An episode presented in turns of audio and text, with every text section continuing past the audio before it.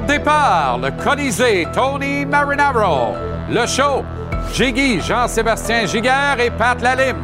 La poche bleue en direct, Guillaume Latendresse, Maxime Lapierre. Capitaine hockey, Antoine Roussel. La mise en échec, Renaud Lavoie. La journée du Canadien, Marc-André Perrault. Vince McMahon de retour à la WWE, Pat Laprade en studio. La LNH à TVA Sport, Elisabeth Rancourt. Et en entrevue, le gardien du Canadien, Sam Montembeau.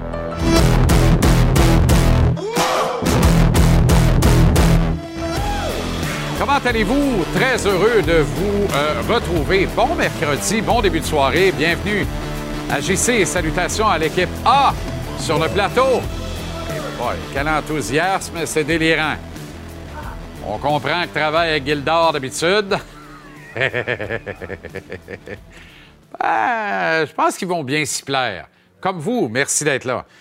Canadien qui a repris l'entraînement aujourd'hui à Brossard en vue de son match de demain, alors que les prédateurs de Nashville seront les visiteurs à l'occasion de la soirée hommage à Pernal Call, Subban III, qui a fait l'objet de notre question du jour et dont on reparlera abondamment demain en avant-match, évidemment. Montréal qui a rappelé l'ailier Jesse Ilonen. C'est drôle, on en parlait avec Jean-François Hull lundi. Et je disais au coach Rocket, c'est bizarre, Ilonen a joué quoi, 20 quelques matchs avec le Canadien l'an dernier? A pas si mal fait. Même que dans la confrérie des naines, on a laissé partir le roi Arthur, parti gagner la Coupe Stanley à Colorado. On s'est bien fait payer au change. Et on disait, d'ici quelques temps, on aura un autre naine. Il a celui-là. Et il fera en sorte qu'on ne s'ennuie pas de l'écho naine. Parce qu'on pense qu'il est peut-être meilleur offensivement d'ailleurs. Je dis ça, on disait ça l'année passée, puis là, son nom n'a même pas résonné une calvasse de fois à Montréal de la saison. Ben voilà que là, c'est fait. Il est rappelé de la filiale de Laval, avec euh, laquelle euh, il faisait quand même très bien depuis euh, quelques semaines maintenant, et en général bien depuis le début de la saison, de toute façon. C'était pas un des gars qui tirait le club vers le bas à Laval, bien au contraire, mais essentiellement, il s'en vient remplir le chandail laissé vacant par le retrait et la descente vers Laval d'Anthony Richard avec le Rocket. Anthony Richard, c'est pas un désaveu, c'est une mesure administrative. Tu à un moment donné, si tu joues 10 matchs ou passes 30 jours avec une organisation, si elle veut te retourner dans la Ligue américaine, elle doit te soumettre au balotage. Pas certain que le petit Richard aurait passé le balotage. Moi, je suis pas certain. On est encore assez loin de la date butoir pour le retourner. Quand même, je l'aurais gardé ici. Je continue de ne pas comprendre qu'est-ce que Petzetta fait dans l'alignement au détriment d'un petit gars comme Anthony Richard. Qu'est-ce que Jonathan Drouin fait au centre au détriment d'un Raphaël Harvey Pinard. C'est dans une saison de même, là, où on veut faire plaisir au monde. Il y a des petits cues que tu peux faire plaisir au monde facile. Fais-les. Fais-les. Imagine qu'on va arriver vers ça en marge de la date limite des transactions du 3 mars prochain ou d'ici là. On est toujours à 41 matchs de jouer chez le Canadien cette saison. Je vais donc vous dresser mon modeste bilan de mi-saison du Canadien avec le bulletin, les podiums en attaque, en défense. Pas de podium dans le net. On en a deux. Et si t'en as pas assez de faire un podium, faisant pas. Mais l'évaluation complète du personnel, y incluant le personnel d'instructeur au biais de saison, à 18 euh, h. Il y a quatre matchs au programme dans la Ligue nationale euh, ce soir. Deux des quatre présentés ici à notre antenne. Les adversaires du Canadien, demain, les prédateurs de Nashville, s'arrêtent d'abord à Toronto contre les Leafs de Toronto. Austin Matthews, Mitchell Marner. Le reste des Leafs ce soir, c'est à 19h l'avant-match, 19h30 l'intégrale. Et on suit ça à 22h du monstre à deux têtes. McDavid Dressitel contre Michigan Zagrass. Trevor de son prénom et le reste des Ducks à Anaheim. Un superbe programme double pour les amateurs de hockey. Si t'aimes le hockey, Ah, t'aimes le... Toi, t'aimes le, Canadien? Ah! Qu'est-ce que fait dans la vie, le Canadien? Joue, joue au hockey. Parfait. Aimes-tu un peu le hockey? Bon, ouais, parfait. On en présente. Pas mal à part de ça, pour ton bon plaisir. Hier soir, au nombre des matchs, il faut rappeler la victoire de 5-4 des Panthers de la Floride au Colorado contre l'Avalanche. La Floride qui travaille à remonter au classement. Vous, partisans du Canadien et non du hockey, souhaiter des défaites en ligne de la Floride, puisque Montréal détient la première sélection des Panthères au prochain encamp amateur. Ben oui. des choses qui arrivent. Moi, je vous le dis. Faites pas. euh, mettez pas. Gaspillez pas un chapelet sur corde à linge pour ça. Comprends? C'est un billet de célébration. Euh, mets ton chapelet pour ça à la place. Comment? C'est, c'est fait, célébration? C'est fini? Ah. Désolé. Anyway. Soccer, Kai avec un E, Camara, a confirmé via ses propres réseaux sociaux ce matin qu'il a demandé une transaction au CF Montréal. Ouais. Camara qui a spécifié avoir traversé une difficile période dans l'entre-saison au niveau de ses négociations avec la direction du club. Il a quand même livré des statistiques impressionnantes, au-delà de toute espérance, Camara, la, saison dernière. Hey, désolé, j'étais un méchant chat dans la gorge, ça. Et son départ représenterait une lourde perte dans une saison qui s'annonce probablement plus difficile pour le CF Montréal. Je. c'est comme. Ça s'ajoute, là. Parce qu'il faut se rappeler qu'à l'ouverture du camp du CF Montréal lundi, Frédéric Guy nous a ramené ça tout chaud ici au pupitre. Celui que vous voyez, qui est le nouveau coach de l'équipe, avait, euh, dans un- une euh, mêlée de presse, dit essentiellement euh, Oui, Kai devrait arriver d'ici quelques jours. On me dit qu'il est malade. Et un peu plus tard, dans une autre mêlée de presse, Mason Toy, attaquant du CF, a dit Ouais, en tout cas, c'était bien le fun de jouer avec. Euh, S'il revient pas, c'est plate, mais c'est sa décision. Nous, les joueurs, on la respecte et on comprend que dans les circonstances, euh, il préfère aller jouer ailleurs. Tout ça dans, le même laps de temps, là. Tu comprends? C'est. euh, Puis là, le résultat, on le voit aujourd'hui. C'est- Mason Toy qui avait raison et non le nouveau coach euh, du CF. Donc, je finirai bien par apprendre le nom en cours de saison. là. Euh, ça, ça s'ajoute à l'affaire Grandet puis tout ça. Pas une semaine facile, honnêtement, pour le CF Montréal. La semaine est néanmoins agréable, surtout lorsque ce gaillard tourne le coin du studio B de Télémétropole, ici, mon ami Marc-André Perrault. Vodka eau. Pas de calories. Tu connais mes goûts? Ben oui. Ben, on, a, on a les mêmes, hein? Nous, on boit de la vodka parce qu'il n'y a pas de calories. Exact. Exact. Comme tu peux voir, il faut que je porte des chandails amples, C'est pourtant fait avec des patates. en cachemire véritable pour euh, cacher les courbes. Ça, c'est en cachemire véritable? Oh, qualité supérieure. J'aurais pas parié Oh, là-dessus. oh, yes. Pas vrai? Oh, oui. En tout cas, Oh, tu le portes à ravir. T'es fin. T'es Ouais, fin. Très bien. J'ai vu que ça t'a à peine tenté de me retourner l'impolitesse. Tu as bien fait de te taire. dans Non, j'aime mieux ton, euh, ton hommage à Dracula, tu le sais. Oui, de la même catégorie. D'ailleurs, j'ai des images de toi. Je te reviens avec ça en fin de converse. Je t'ai pogné, mon vlimeux, dans un habit très rock'n'roll. Qu'est-ce que tu me joues, là? On, on revient là-dessus. Pour l'instant, on va se concentrer sur le plus important. OK? La pratique aujourd'hui qui n'était pas punitive. On aurait pu penser que ça aurait été punitif Ben après non. les commentaires de Saint-Louis. Après, euh, je veux dire, 11 défaites dans les 13 derniers matchs. Il y a eu quelques varlopes là-dedans. C'est pas ce que tu recherches. Tu sais, le, le terme passager, euh, c'est la deuxième fois, on en a parlé hier, ça ça m'a titillé. Je vais t'en reparler tantôt.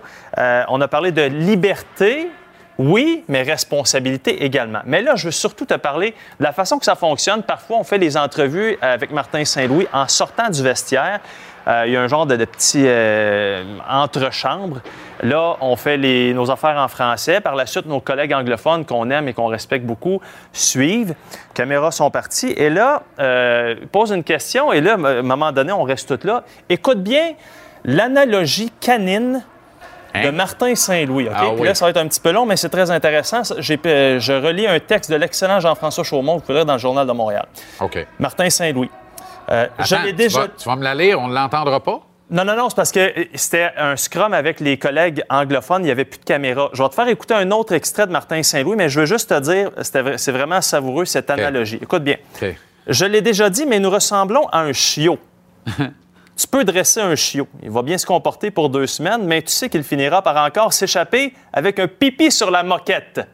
Un pipi sur la moquette. Ça ne veut pas dire que tu l'aimes pas, ton chiot, je comprends ça. Je sais qu'on va encore, on va encore s'échapper en tant qu'équipe.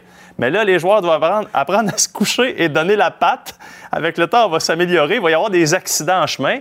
On comprend ici des pipis sur la moquette, mais ça fait partie de la jeunesse. Alors, c'est quand même incroyable comme analogie, mais...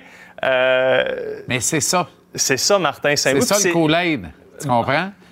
C'est ça le. Puis arrêtez, c'est pas péjoratif quand ben, je parle de. C'est important que tu dises que c'est pas J'ai bu toute ma jeunesse au chalet de Grand-Maman Flore. J'aimais ça. À la framboise bleue. Tu faisais pipi sur la moquette? Ou à l'aime. J'ai fait quelques pipis sur la moquette, effectivement. Faut que je t'en raconte une bonne. Il y a, quelqu'un sur Facebook qui me l'a envoyé en privé parce qu'il se sentait mal de, de la faire euh, publiquement, mais il dit, il dit pendant qu'il parle. Toi, tu vas raconter ben, ça. Je vais le raconter. Il dit pendant qu'il dit ça, il y a des vétérans qui font dans les mains.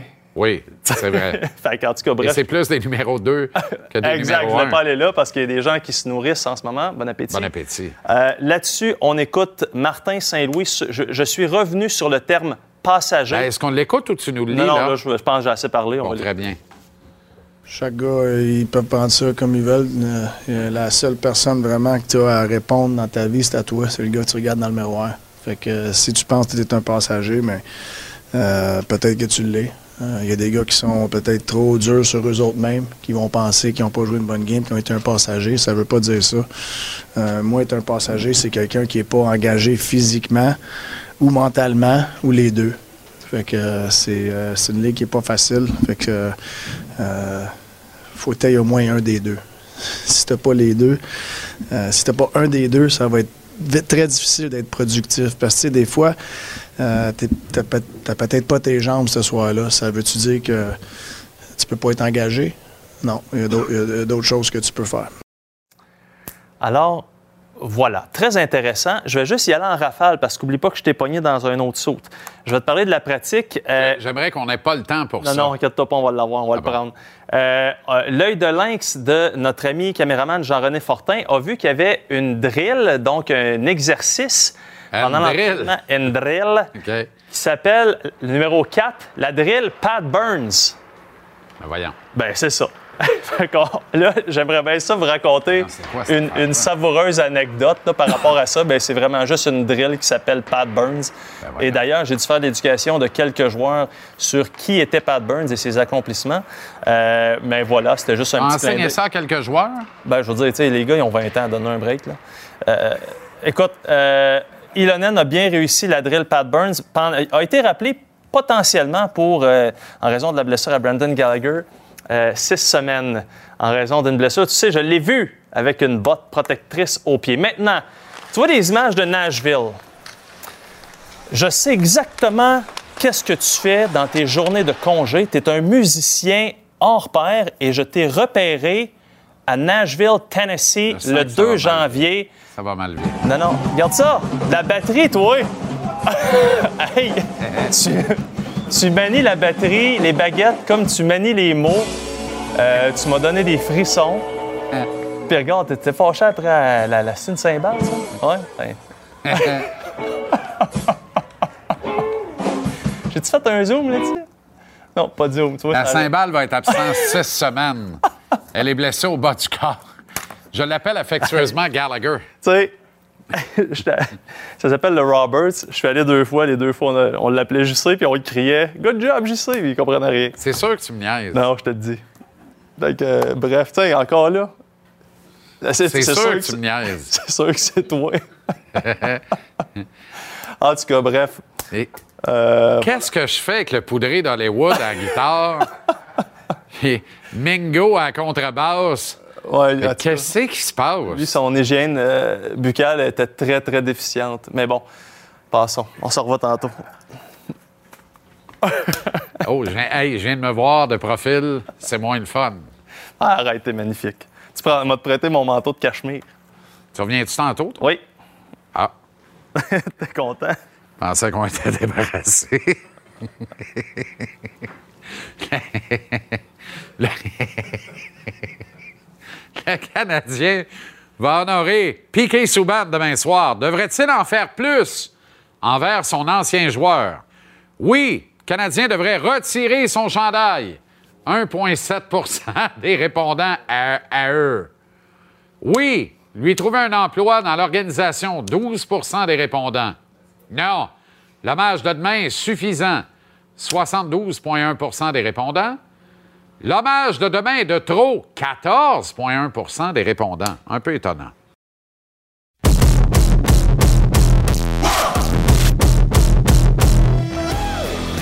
Au tvasport.ca, vous pouvez lire sous la plume de mon camarade Pat Laprade un texte euh, titré Mardi noir à la WWE. 24 heures plus tard, Pat est avec nous. Comment ça va, Pat? Ça va bien, ça va bien. Félicitations pour ton solo de batterie. Oui, merci beaucoup. merci beaucoup. Écoute, je- il y a beaucoup de travail hein, derrière ça. Oui, Oh là là là là là là. L'enfer. Euh, donc, mardi, mardi noir à la WWE, mais on est 24 heures plus tard. Et déjà, il y a des évolutions. C'est-à-dire qu'on a, Absolument. on a l'impression que tout ce battage médiatique, ce battage public, a éveillé certaines personnes, ce qui fait en sorte que. Est-ce qu'on peut dire que l'étau se resserre un peu autour de Vince McMahon? Ben, écoute. D'abord, examen des faits là, pour le- sur le mardi noir pour ceux qui sortent de nulle part. Ben, exactement. On, on recule un petit peu quelques, quelques semaines en arrière. Vince McMahon force son retour sur le conseil d'administration de la WWE. Il est, il est actionnaire majoritaire, donc il peut décider de ce qu'il veut avec ce conseil d'administration-là. Et il veut revenir, parce que sinon, il était pour bloquer toute vente ou toute entente télévisuelle qu'il pouvait y avoir. Il revient. La compagnie fait un- un- une réunion avec ses employés, dire il n'y a rien qui va changer, tout le monde reste à leur position, à leur poste. Quatre jours plus tard, donc hier soir, mardi soir, Stéphanie McMahon démissionne de son poste de co-PDG de la compagnie. C'est pas la première à quitter le board, là. Ben, c'est pas la première. cinq avant, en fait, avant elle. McMahon en a congédié trois pour faire de la place à lui et à ses deux anciens coprésidents. OK. Deux autres ont démissionné. Et là, Stéphanie est la sixième, dans le fond, à quitter le, le- le conseil d'administration qui était effectif à la fin de l'année 2022. Puis c'est pas rien, là. C'est sa fille pour vrai, là. C'est Ben pas oui. de la lutte, là. ça. non, non, non, C'est sa vraie pas. fille, là. Puis là, ben, on se demande pourquoi elle a quitté. Est-ce qu'elle a été forcée de quitter? Est-ce qu'il y a une raison qui l'a à- à vouloir s'en aller? Et là, on apprend plus tard en soirée hier que la rumeur dit que ce sont les Saoudiens qui auraient acheté la WWE. On sait, ils ont beaucoup d'argent, hein? Puis Vince McMahon a une relation de longue date avec l'Arabie Saoudite. Une chose qui est sûre, c'est ce qu'on sait sûr et certain, c'est que Vince McMahon, depuis qu'il est parti l'été dernier, parle à l'Arabie Saoudite, veut vendre la compagnie et leur parle. Maintenant, Donc, tout le monde fait un raccourci en disant McMahon a trouvé une façon d'être réhabilité au Ouais. conseil d'administration avec la perspective de vente à coups de milliards. On parle de 7 à 10 milliards d'une près. compagnie qui en vaut 5,5 Qui ou à peu vaut- près, ce qui n'est pas banal. 6,7 en ce moment. 6,7. Ouais. Bon, alors, on, on- on augmente sur la valeur au livre de l'entreprise. Mais cette vente est impossible sans l'actionnaire de contrôle qui s'en mêle. Et ça, c'est Vince McMahon. Mais pour s'en mêler, il demande de revenir au board. Exactement. Au En fait, non seulement, non seulement il demande de revenir au board, il cherche un acheteur qui va lui permettre de revenir à la tête de la compagnie. L'idée étant de sortir du marché public. Lui a été, lui a amené la WWF, devenue la WWE, à la bourse. Oui. Et ça a été exponentiel. Ça a été 99, sensationnel en ah oui. 99 comme progression financière. pensez, il a acheté la WWF de son père à- pour 1,6 million il y a 40 ans. En 82. En 82. Et là, on parle de la vente de 7, 8, 9 milliards, Ouais. imagine. Mais il veut Et deux si choses. on prend le 1,6 million de 82 et qu'on l'applique en dollars d'aujourd'hui, on va être encore bien, bien loin Ah, de on- 6,7 on, on est à milliards. 5 millions à peu près. Donc, oui, ça. on est vraiment loin. On parle d'un retour sur l'investissement de 408 000 C'est quand même Ça pas pas de bon sens. Ben oui, c'est pas rouge ou noir au casino, là. Non, non, c'est. Et- Ben, non, mais en tout cas, ça dépend lequel. là. Oui, exact. Mais ce que Vince veut, c'est rendre la compagnie privée, privatiser la compagnie pour ne pas avoir de compte à rendre, rendre à personne. À, à personne.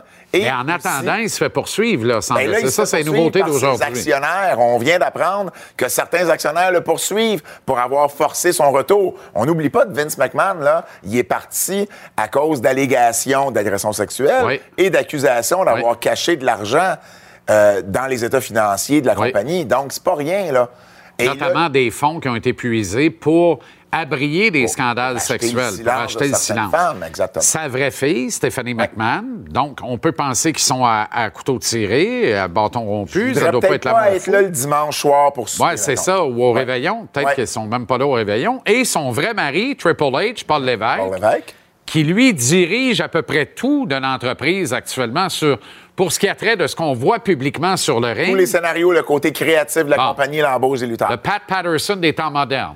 Si on veut, si on veut, si sorte. on veut, Pat était l'assistant de Vince. C'était Vince qui OK. contrôlait là, vraiment Triple H, a le dernier mot. Mais, mais c'est, c'est- je crois que c'est le poste que Vince.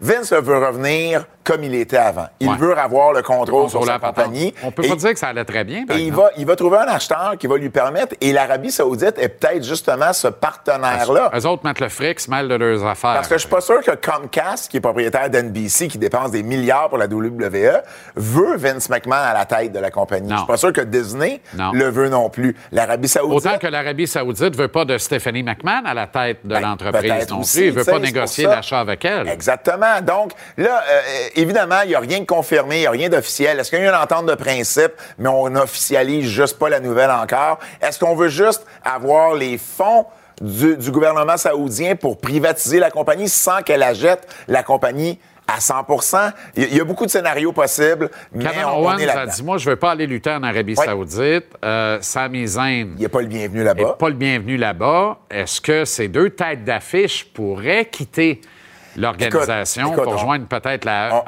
AEW ils ou ont quelque des chose comme- contrats, on est loin de là encore. On va attendre de voir comment les choses vont, euh, vont aller, mais euh, rien n'est impossible en ce moment. Par contre, bon, je veux pas mettre la charrue devant les bœufs. Euh, pour l'instant, ils ont des contrats, ils sont bien positionnés dans la compagnie. Kevin Owens va affronter Roman Reigns au Royal, Royal Rumble. Rumble. Sami Zayn, c'est la star de 2022 Ouais. du côté de la WWE. Donc, pour l'instant, tout va bien. Il semblait que tout allait bien, justement. Qu'est-ce qui est. J'ai raté un épisode, moi? ou- Quoi ça? Mais euh, tout allait bien avec la WWE. Ben, tout allait bien, mais Vince McMahon veut revenir. Ben, ben, ben, Ben oui, ben c'est ça le problème. quel âge a-t-il? 77 ans. Il n'y a, rien à faire, quoi. Il, s'est- il- il a, fait ça toute sa vie, travailler 22 heures par journée, puis là, il se ramasse à une retraite, il sait plus quoi faire. Retraite plutôt dorée, là? Ben quand même, mais de l'argent, tu sais. OK, Pat, Ouais, hein, on va suivre ça. on va suivre ça. Tu veux qu'on fasse? Et on te lit au tvrsport.ca Ouais. avec intérêt. Mise à jour euh, continuelle dans Ben ce oui. dossier, Puis, euh, évidemment. samedi, une petite chronique sur les 70 ans du début de la lutte à la télévision en Oh, direct du forum. Ta barouette. Suivez ça. En direct du forum. Formidable.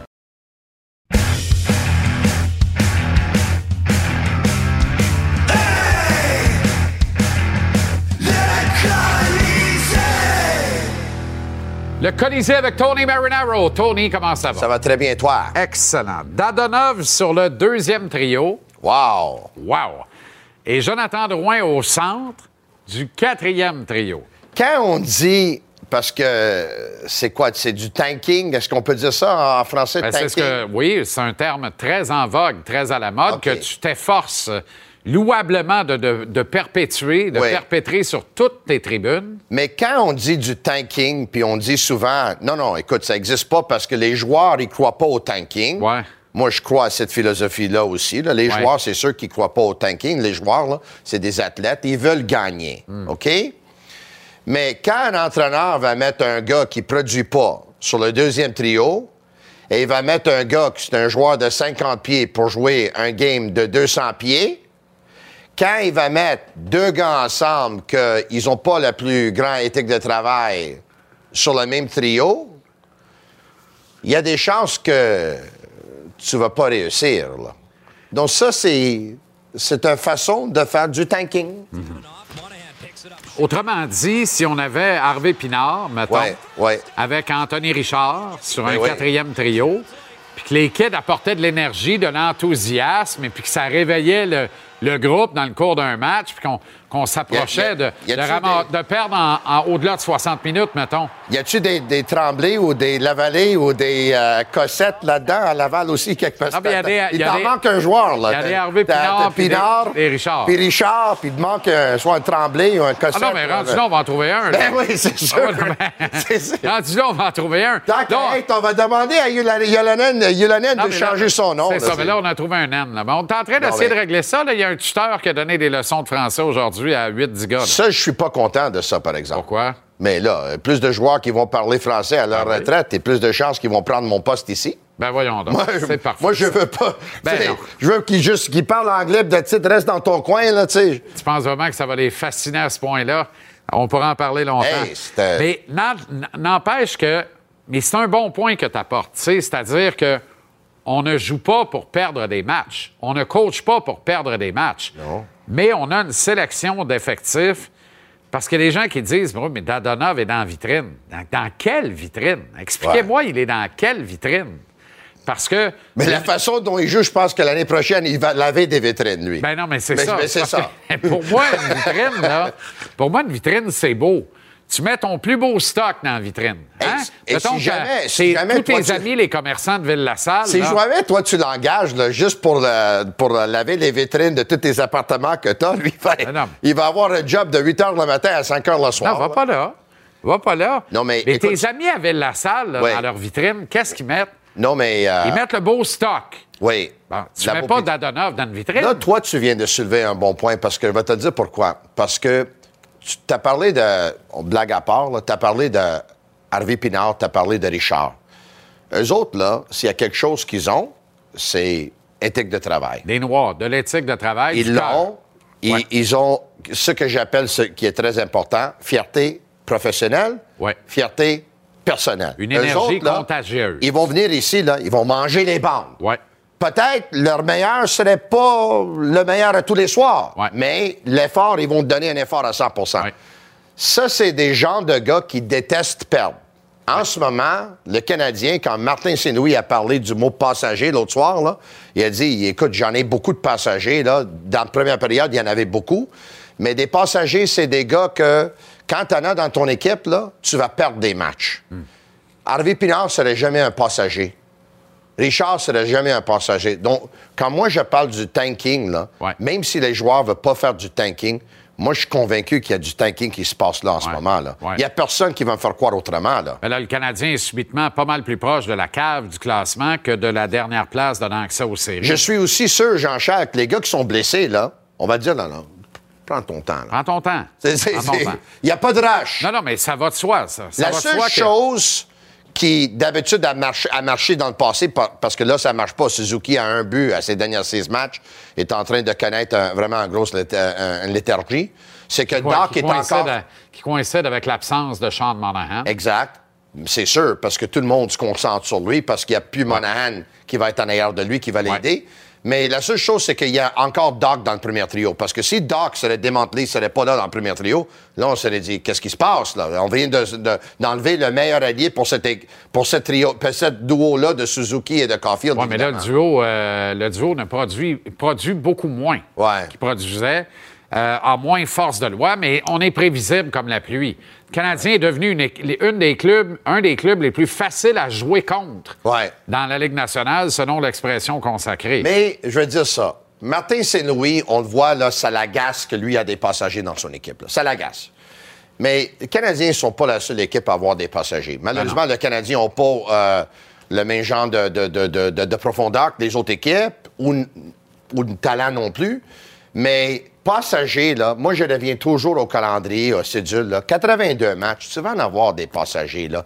Des 2 en 2, des 2 en 3, des 3 en 4, des 4 en 6, il va en avoir.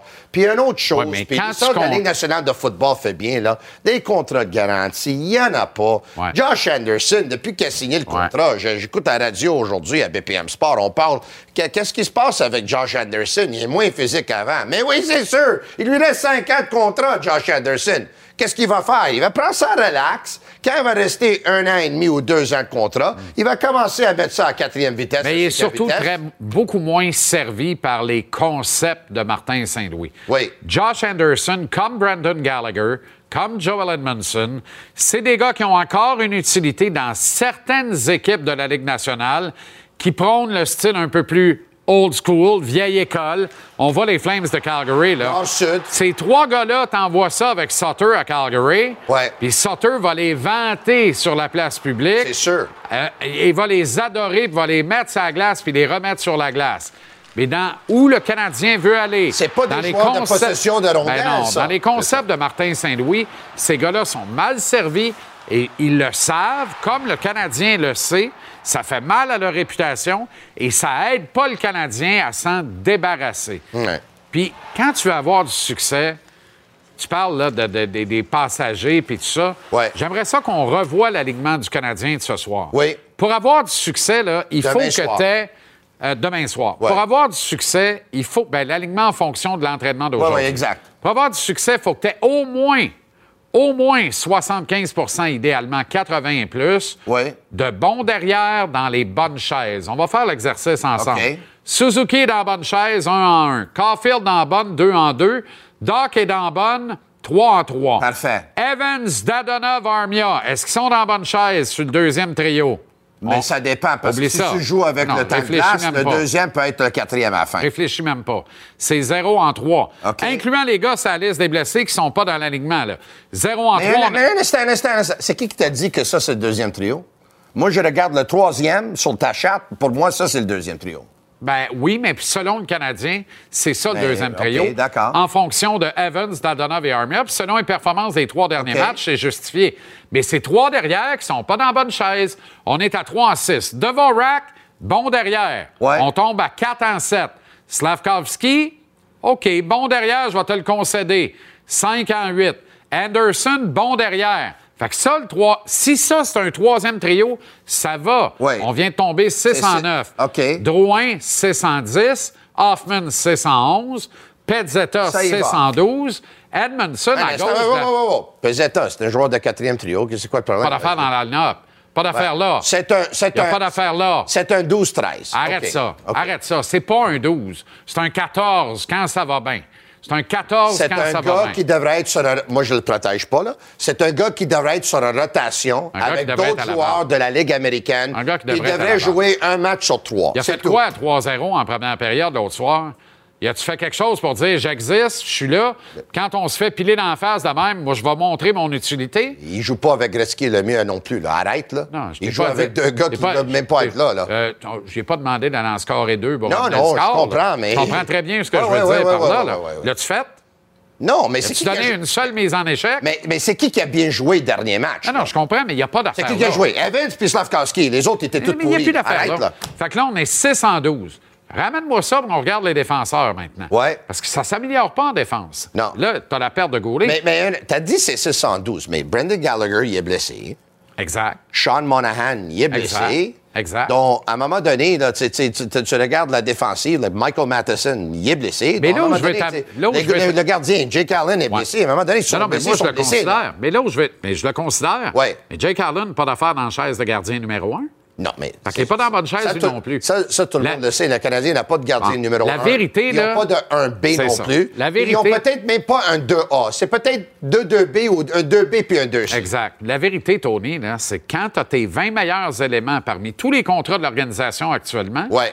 tu n'es pas capable d'en placer plus que 10 sur 20 Ouais. dans la bonne chaise. Exact. Fait que tu es en échec. C'est sûr que tu es en Tu échec. as 50% de ton mais effectif qui est le derrière dans la bonne chaise. C'est un- C'est une année de reconstruction. T'as as juste Voilà. à voir. Tout Exactement. le monde le sait. Donc, on ne parle pas de tanking, mais nos actions parlent pour nous. Exact. On est là. On est là. C'est exactement ce qui se passe actuellement moi, je avec persiste à croire que les, les- les- euh, les joueurs qui sont blessés, là, on va leur dire de prendre leur temps.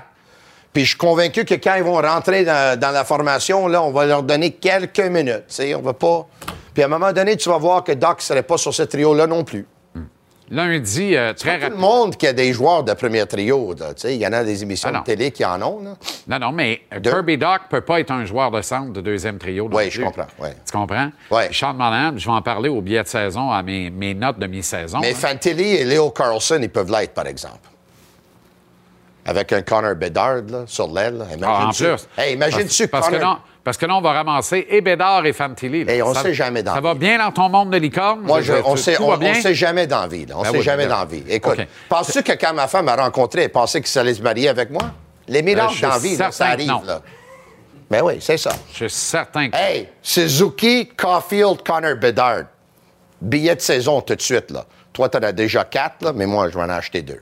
Suzuki Caulfield, Connor Bedard, ben oui. Les prochains dix ans, mon chum, Ben oui, ben oui. ça va être. Ben oui. T'en souviens-tu, il y avait le Flying Frenchman dans le temps? Je sais pas pas te nom décevoir. va là. leur donner. Je veux Là. pas te décevoir, là, mais Connor Bedard s'en va compléter Max Domi sur le premier trio à Chicago. Hey, si jamais, là, Suzuki, Caulfield, Connor Bedard, ça va être le meilleur trio que les Canadiens ont eu depuis Lamère, Shot Lafleur. Lafleur, c'est sûr. C'est une grosse prédiction, ça. Tu viens de... Vraiment, c'est un gros statement pour finir, là. En Est-ce que c'est faux? Si jamais Non, non, c'est les Canadiens ont Suzuki, Caulfield et Bedard, Oui. ça va être le meilleur trio depuis Lemaire, Schott et Lafleur. Je vais le dire de nouveau, je l'ai dit deux fois. 2 plus 2, ça fait combien? Ça fait quatre. Ah ben c'est ça. C'est aussi facile de dire 2 plus 2 font 4 que Bédard, Suzuki, Caulfield, c'est le meilleur trio depuis Shot, Lemaire, Lafleur. Hey, y en a eu On n'a pas eu d'autres trios depuis Shot, Lemaire, Lafleur. Hey, Calvaire. on a Drouin, Hoffman, Pezzetta, Simonac. Je pense qu'on va aller à la pause là-dessus. Ben oui. Parce que je pense que je vais perdre connaissance. Salut, mon chum. OK, Tony. Excellente soirée, bon sport.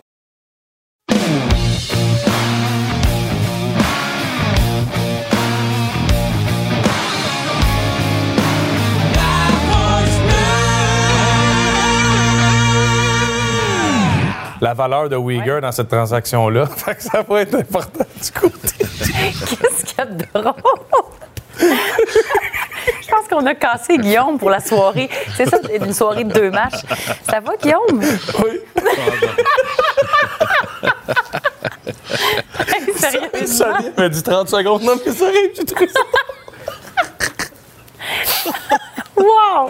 On va prendre une pause et au retour, Mackenzie Uyghur. euh, je leur donne une petite pause, surtout à lui. Et on va regarder ce qui se passe ailleurs dans la LNH. On va faire ça doucement, les gars, OK? Qu'est-ce qui s'est passé là?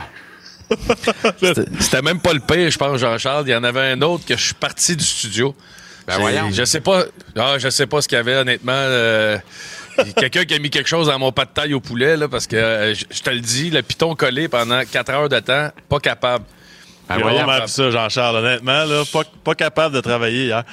Il m'a tellement, il m'a tellement déconcentré, là, puis je me, je me retenais tellement de pas rire pendant que je parlais que j'ai parlé de les deux Sam là, euh, en Floride. J'ai dit que Bennett puis Reinhardt. Bennett puis Reinhardt, Bennett qui avaient puis besoin d'un contrat. J'ai dit qu'il avait besoin d'un contrat à la fin de l'année, puis les deux, il leur reste genre 3, 4, 5 ans de contrat. J'étais- J'étais complètement déstabilisé. Ah non, c'était. euh, je sais- honnêtement, je sais pas. Puis Tu sais, tu te parles, tu dis, voyons, là, t'as l'air niaiseux, euh, sois professionnel un peu, puis pas capable. Dès que la caméra. pa- Je te dis, là, le premier fourré, euh, la réalisatrice a juste dit 30 secondes, Guillaume, puis j'ai éclaté. Mais c'est ça. Je sais pas pourquoi. Gars, c'est, euh, ça, ça arrive, faut pas que ça arrive trop souvent, mais c'était c'était pas. drôle. Mais hey, Non, non. je, je regarde ça, je vous écoute, là, puis je suis content de pas avoir pris une gorgée dans l'eau qu'on m'a servi en début de show. Parce que, d'après moi, c'est ça. Il y a une Sérieux, couple- sérieux, il y a une couple de malfaisants, là. Il y a quelque chose, puis il y a du monde, d'après moi, qui riait pas mal plus en nous voyant. Celui qui a mis de quoi dans mon verre, d'après moi, il devait Oui, oui, il y, a eu- il y a eu du fun pas mal. Hey, parlez-moi de votre promo du chandail de Carey Price que vous faites tirer, les boys. Ouais, mais euh, c'est une petite promo qu'on a décidé de, de lancer là, sur le, notre, nouvelle, notre nouveau site internet, lapochebleu.com. Tu vas sur le site, puis il faut que tu trouves les cinq petits visages de Carey Price. On a mis cinq petits visages à travers le site internet au complet. Tu t'inscris, tu marques ton courriel, les cinq places, tu as le visage de Carey. Puis euh, dans deux semaines à peu près, on fait tirer le chandail autographié de Carey Price, euh, authentique, jersey, avec la gang de Tricolore Sport. Fait que, euh, ouais, sur notre, notre site internet, lapochebleu.com. Et ça, c'est extraordinaire pour accumuler les clics et les pages vues. Hein? J'ai-tu compris le concept ou? T'as tout compris, Jean-Charles, donc on s'attend à ce que tu participes. Va y aller, m'a trouvé. On jouait à ça dans le journal quand j'étais petit cul, trouver le petit chat. Euh, trouver le petit chat dans le journal. Un vieux truc, Jean-Charles. Formidable. Euh, Martin Saint-Louis a parlé des passagers. C'est une couple de fois qu'il en parle, d'ailleurs. Il a fait une analogie canine aujourd'hui, d'ailleurs, en qualifiant son équipe de petits chiots qu'il va faire sur le tapis une fois de temps en temps. Puis ça fait partie de l'éducation. Euh, quand je parle du Kool-Aid de l'organisation, j'aime ça. Tu sais, quand je dis le porteur de ballon, c'est Martin Saint-Louis, là, moi, je me passerais pas de Martin Saint-Louis à tous les jours, deux fois par jour. Je sais pas, vous autres, là. Ben, nous autres, euh, Jean-Charles, on pense euh, que c'est l'entraîneur idéal pour, pour cette équipe-là cette année. Martin Saint-Louis, là, c'est quand même ben, beaucoup de gestion. Tu as des vétérans pas contents, tu des vétérans qui se forcent pas. Puis dans tout ça, ben, tu as des jeunes joueurs qui sont très, très importants pour les 15 prochaines années du Canadien de Montréal.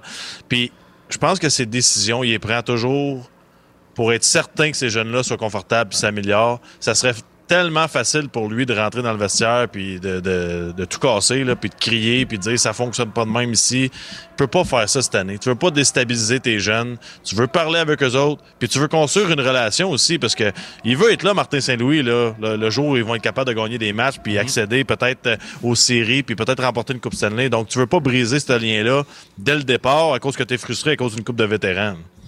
Ouais, non, c'est pas facile. Il est dans une situation, euh, situation quand même difficile, tu sais, parce que t'as des, euh, tu sais, pour prendre l'analogie là, des chiots, t'en as qui sont déjà à 2-3 ans, puis sont éduqués, puis sont durs à redresser, puis t'en as qui sont bébés, puis justement t'essaies de leur mettre la bonne ligne, puis qu'ils soient capables de grandir comme il faut. Mais il faut que tu danses entre les deux, entre euh, je punis lui quand il fait son erreur, mais lui je le fais pas parce que lui est en apprentissage. Fait que Martin Saint-Louis, en ce moment, il est dans un, une organisation, c'est assez, euh, assez difficile. J'ai hâte de voir. Sais, la vraie évaluation, oui, après la date limite des transactions, on va voir la direction puis de la façon. Je pense qu'on va être capable de, voir une grande différence. Mais vraiment, cet été, sais, quand les contrats vont se terminer de certains joueurs, je pense que là, on va voir la vraie identité de l'entraîneur Martin Saint-Louis puis la façon qu'il va vouloir gérer cette équipe-là. Parce qu'on va avoir certains joueurs qui sont euh, moins intéressés peut-être à partie. Là. On a parlé avant les fêtes, les boys, euh, ensemble, de Josh Anderson. On peut pas dire que ça s'améliore vraiment. Euh, what you see is what you get en même temps. Là. Euh, Moi, je suis de ceux qui pensent qu'un gars comme Anderson, un peu comme Gallagher, comme Edmondson en défense, c'est des gars qui sont très mal servis par là où le Canadien veut aller, par les concepts de Martin Saint-Louis, puis qui paraîtrait probablement mieux s'il était coaché par Sutter à Calgary, à titre d'exemple, ou d'autres coachs un peu plus de la vieille école de par leur style de jeu. Prenons Anderson pour un, là.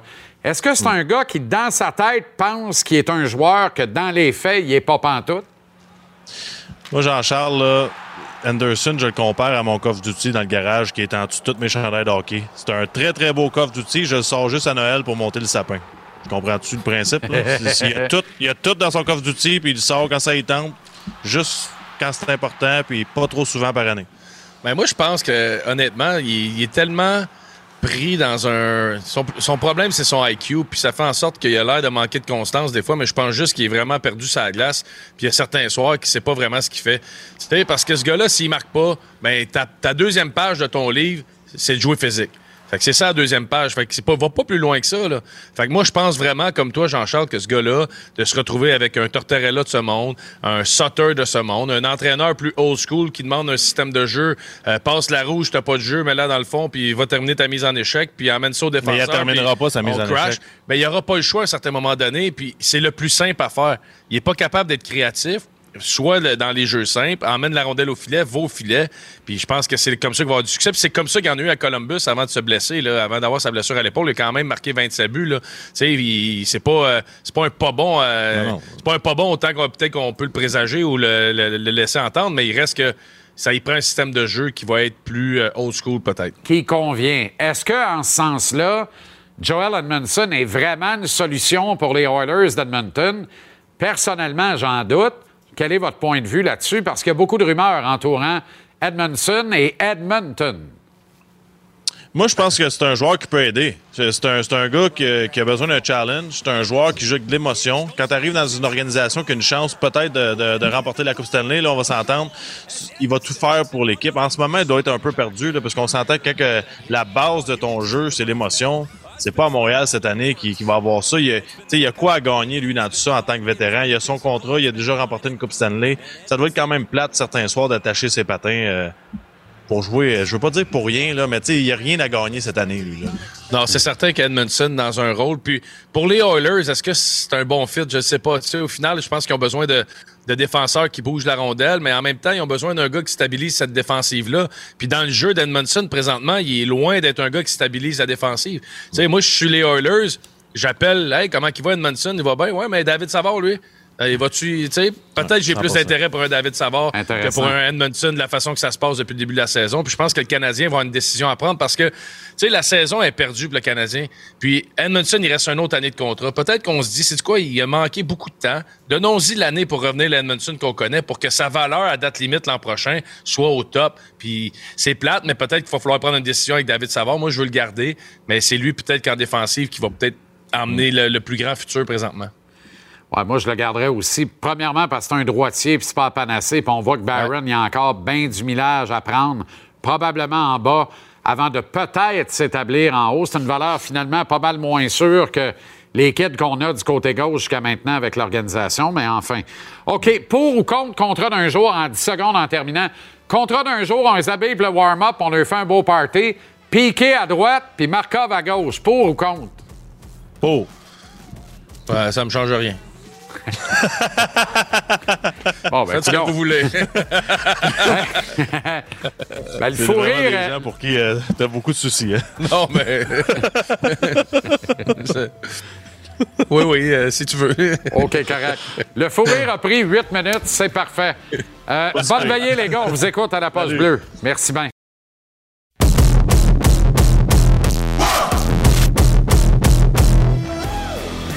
Ah, ça va, ma peur? Ça va bien, toi? Ben oui, deux fois plutôt qu'un. Formidable. Oui. En présentiel. En présentiel, c'est magnifique. Un magnifique mot. Dans ton bilan de mi-saison, hier, tu nous parlais de la baisse de régime du premier trio. Oui. Tu en as parlé aux principaux intéressés. Ben, écoute, tu sais, puis, je veux dire, Caulfield a quand même 4 buts à ses 5 derniers matchs. Ouais. Fait que, tu sais, on Comme va- baisse de régime, Ben, on, on l'apprendrait. Le 23 en 41, c'est un pace de 46.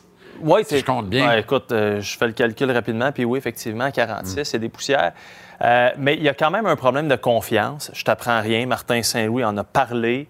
Euh, bon, il a parlé de passagers. Il y a eu l'analogie canine que, que je t'ai lu tantôt, disant que cette équipe, c'est comme un petit chiot. Il va y avoir des petits accidents sur la moquette, mais on les aime quand même, puis ils doivent continuer à travailler, puis se développer, tout ça. Euh, mais effectivement, là, on, on a parlé de confiance parce que c'est un mot qui revenait souvent, autant dans le vestiaire que de la bouche de l'entraîneur. C'est pas un mot que tu entends, tu sais, je veux dire, avec une telle euh, candeur, là, de dire les gars, ouais, on manque de confiance, tout ça. Fait que, euh, on peut écouter Martin Saint-Louis là-dessus et Caulfield sur euh, sa confiance personnelle, mais je répète qu'il a euh, quatre buts à ses cinq derniers. C'est ça. C'est une ligne qui, qui- un qui, qui joue contre les, pas mal les meilleures lignes des autres équipes. Euh, ils ont sûrement la ligne qui a le plus de temps de glace. Fait qu'ils ont, c'est des responsabilités, euh, euh, des grosses responsabilités pour eux autres. Puis oui, ça part. Ça part avec tes, tes, tes, top guys. C'est, ces fondations-là, c'est sûr. Ça part toujours de là. practice like you play, I guess. I think uh, scoring in practice is a pretty big deal for me, but um, I don't think I've lacked confidence over these past couple games. Um, obviously, it sucks losing, but uh, I think we could turn it around here. Et euh, Martin Saint-Louis a dit quelque chose d'intéressant Oui. quand il parlait du temps de jeu, beaucoup Oui. de temps de jeu. Lors du dernier match, OK, les présences en moyenne. Une présence dans la Ligue nationale, si tu vas en haut de 50 secondes, tu, tu- tu cherches le trouble, OK? Suzuki, 1 minute 7. Caulfield, 1 minute 10. Kirby Dack, 1 minute 9. Ça, c'est beaucoup trop. C'est beaucoup trop. Il y a plein de choses qui entrent en ligne de compte. Parfois, un sifflet, puis tu restes sur la glace, Ben, blablabla. quand t'as pas à POC, Ouais, ben c'est ça. Fait que quand là, t'as pas à POC puis tu défends, là, tes présences sont plus longues, hey, c'est automatique. on va dire, quand tu fais des stop and go dans ta zone pendant une minute 10, euh, tu t'ennuies de ta mère, là. Moi, ce que j'ai trouvé très intéressant, c'est le sûrement. C'est un petit mot qui veut rien dire du tout, qui veut dire beaucoup. Quand euh, Martin amène son argumentaire, on peut réécouter. Là. Je pense que ça vaut la peine de prendre le temps. On peut-tu rejouer, euh, Steph, on peut-tu rejouer Martin. Saint-Louis? Écoute bien ça. qui, qui- un qui, qui joue contre les, pas mal les meilleures lignes des autres équipes. Euh, ils ont sûrement la ligne qui a le plus de temps de glace. Fait qu'ils ont, des responsabilités. Ce que je veux dire par là, là, quand, quand le coach dit qu'ils ont, là, il y a une petite hésitation, sûrement le plus de temps de glace, parce qu'il n'y a pas d'info, il ne sait pas. C'est pas un reproche, là. C'est pas un reproche. Il n'est pas convaincu de ce qui avance là, tu comprends? Et pourtant, pourtant c'est l'évidence. Ouais, ben, oui, écoute. C'est le trio le plus oui, utilisé du Canadien. Il n'y a Ouais, pas de doute c'est là. ça. Je voudrais pas y mettre des, des- des mots dans la bouche. Là, je prête pas l'intention. Ma, ma traduction libre de ça, quand quelqu'un dit. C'est c'est ça. Mais, c'est pas un reproche. Là. Non, non, mais c'est beaucoup. Puis euh, là, juste de mémoire, parce que j'ai regardé hier, je pense que McDavid, c'est 59 secondes en moyenne. Euh, Dreisaitl, 58, puis Crosby aux alentours de 50 secondes. Puis ces gars-là là, on que dit de McDavid qui sort jamais de la Exact, glace. exact, avec C'est ça. Dreisaitl. Puis les, euh, le temps que je t'ai donné, c'est 10-15 secondes de plus que leur moyenne. Mais la nuance, c'est que McDavid et Draisaitl ont toutes les occasions de rentrer au banc. Ah, wow, Tu comprends? Parce qu'ils ont tout le temps rondelle. Ben oui, ben oui. Alors, là, là, ce qu'on voit là, c'est un trio qui a moins possession de la rondelle. C'est dire comment Caulfield est bon. Parce que Caulfield réussit à transformer beaucoup moins d'occasions en but pareil. Il score pareil. Tu sais, son rythme de production oui. pas vraiment cassé, pas vraiment ralenti. Non, non, c'est euh, effectivement. Puis, mais j'ai l'impression que le prochain match, on va être à des années-lumière de ça. Rapidement, parce que euh, je veux juste te parler de euh, Jake Allen, Matheson. Les blessés. Ouais, qui ont, qui ont patiné aujourd'hui avant l'entraînement de l'équipe. Là, tu le vois Tu sur me la. faire la feria du haut puis du bas du corps? Bon, écoute bien, là. Tu sais, Jake Allen, c'est le haut, hein. Matheson, c'est le bas. Euh, Gallagher, on l'a dit, six semaines sans jouer. Botte protectrice à la jambe, à- au pied droit. Donc, on l'a tu sais, rendu, on spécule un peu. Euh, Ilonen rappelé. Et juste pour les gens qui n'étaient pas là à 5 heures, je vais juste remontrer encore une fois ce que tu fais le samedi soir dans tes temps libres. Pas encore. Euh, tu te déplaces du côté de Nashville, tu joues de la batterie comme si ta vie en dépendait, tu es déchaîné et euh, tu euh, brises des cymbales à la toute fin. Mais euh, voilà, je trouvais ça quand même important. Avec Sylvain Cossette, quand même. Sylvain Cossette et je sais pas c'est qui à droite, là, mais Mon ami Gallagher, qui est mon Hyatt. voilà. Je ne dirais pas comment j'appelle mon snare. Information importante. Ah, quand même. Oui, Quand même. Nécessaire, en fait. absolument. Oui. OK, euh, Ah, yes. merci euh, infiniment. Oui, à demain. Et euh, demain, oui, en direct. Du temple. Oui, du temple. Avec euh, euh, Pernod Carr. Notre ami qui, euh, lui, est un grand amateur, et c'est très sérieux, du cachemire de qualité supérieure. Oui, absolument. Et, et a une grande capacité de se le payer, lui. Oh! Euh, il s'inquiète pas autant de la fin du mois que nous autres, mettons. C'est ça. Toi, tu es allé chez Renaissance. là. Vous dites? Tu es allé chez Renaissance. toi. Renaissance. Oui, pour trouver ce pull. Ah, tu vois, tu m'a- tu m'apprends tu m'apprends le, le- Tu googleras ça. OK, parfait. Ça pourrait être utile en sens inverse, d'ailleurs. Tu vas tout comprendre. Ouais, là, tu me perds en titi. Ouais, c'est ça. OK, Mapper. le Canadien a 41 matchs de disputés sur 82. Il est donc officiellement en mi-saison. Alors, c'est le moment, à mon tour, de vous dresser modestement, là, vous en faites bien ce que vous voulez, mon bulletin de récompense et de retenue de mi-campagne. En attaque, le podium des récompenses est le suivant. Pas trop de surprises. Médaille d'or, les meilleures notes à l'attaque, Nick Slick Suzuki. En dépit de son ralentissement des derniers temps, Suzuki qui émerge comme un vrai euh, premier centre de la Ligue nationale. Un top 15, d'ailleurs, à mon sens, chez tous les premiers joueurs de centre de la Ligue nationale, déjà, ce qui est très intéressant. Médaille d'argent, Cole Caulfield, sans surprise. 23 buts pour Gold, qui a peu d'utilité en dehors d'avoir les bras d'un. Mais avoir les bras airs au hockey, quand un bon anti-sudorifique en plus, c'est providentiel. Alors, je n'enlève rien à Caulfield. Médaille de bronze, Sean Monahan. 4-11-1. Le record du CH depuis le retrait de l'alignement de Monahan au début décembre.